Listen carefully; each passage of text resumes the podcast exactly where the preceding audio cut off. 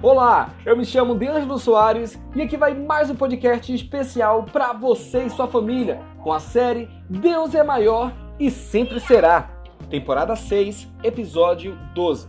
E o tema de hoje é lixo. Então, vamos ler Lucas capítulo 15, versículos de 4 a 7. Diz assim: Qual de vocês que, possuindo 100 ovelhas e perdendo uma, não deixa as 99 no campo e vai atrás da ovelha perdida até encontrá-la. E quando a encontra, coloca alegremente nos ombros e vai para casa. Ao chegar, reúne seus amigos e vizinhos e diz: Alegrem-se comigo, pois encontrei minha ovelha perdida. Eu lhes digo que, da mesma forma, haverá mais alegria no céu por um pecador que se arrepende do que por 99 justos que não precisam arrepender-se. Jesus fala nas linhas e nas entrelinhas. Mas todo fariseu e mestre da lei entende muito bem as entrelinhas de Jesus.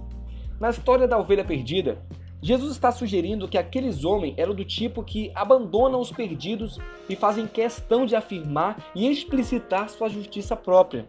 Mas isso é uma completa distorção do que significa ser justo.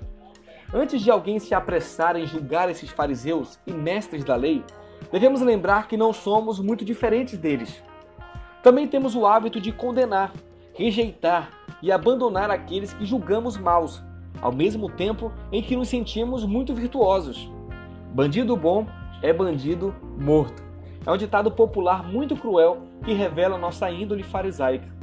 Também não gostamos das pessoas que praticam crimes e fazem maldades, e julgamos que elas não são merecedoras da misericórdia e bondade de Deus.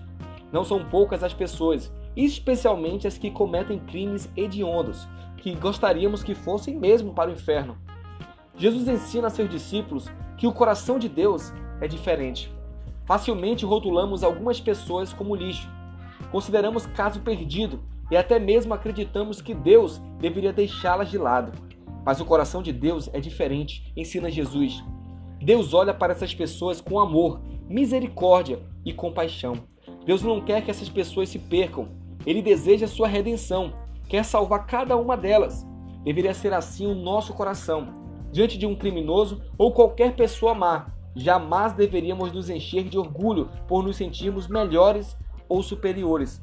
E também não deveríamos ser tomados por um senso de justiça que exigisse a perdição de alguém.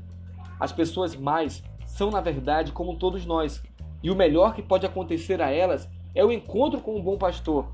Jesus nivela todas as pessoas por baixo, as religiosas, malvadas e criminosas, e até mesmo os seus discípulos.